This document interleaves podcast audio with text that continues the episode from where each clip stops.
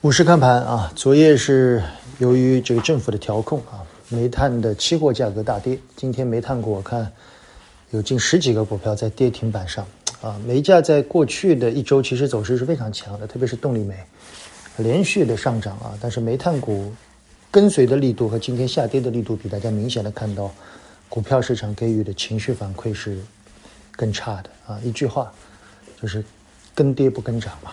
啊，连续涨三天，煤炭股动了一下，跌起来直接就是断头铡刀啊！这其实已经反映了期货市场与股票市场的不同步，也反映了情绪在当下的比较弱啊。我们对于周期股在前段时间已经说了，我认为周期的整个完整这十八个月已经走完了。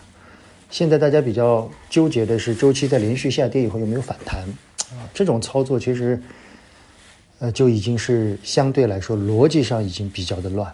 啊，所以我们倾向于不要参与啊。如果有的人你就怎么办呢？就只能躺倒，期待反弹啊。但是时间对多方是不利的，所以我觉得大家给自己一个时间吧，十一月或者最晚十二月就有反弹的话，是一定要做一些减磅的，好不好？其他的整个盘面的情况呢，我觉得基本上在这里是维持一个震荡啊，因为主逻辑一直没有，市场现在各种各样低位的股票轮动的反弹。啊，其实反映的是无序和呃当下没有比较明确的逻辑，无论是高位的新能源还是低位的猪啊、金融啊，啊都是这个逻辑，所以等待吧，啊等待三季报。我们今天会录制一个娓娓道来啊，我想主要订阅内容里面会说一个医美的三季报啊，这也是我刚刚看完的一份比较完整的医美三季报啊，跟大家做一个汇报。我希望大家在看我们看三季报的过程里面，呃结论少听。更多的看看我们对三季报在分析过程里面我们怎么样去做的。我想这几年来我们给大家解读过不下几十份的财报，大家看看我们怎么去分析这些企业。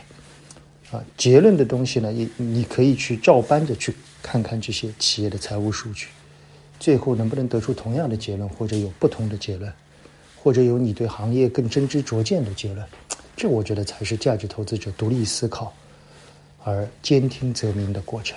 好吧，仅供参考，谢谢大家。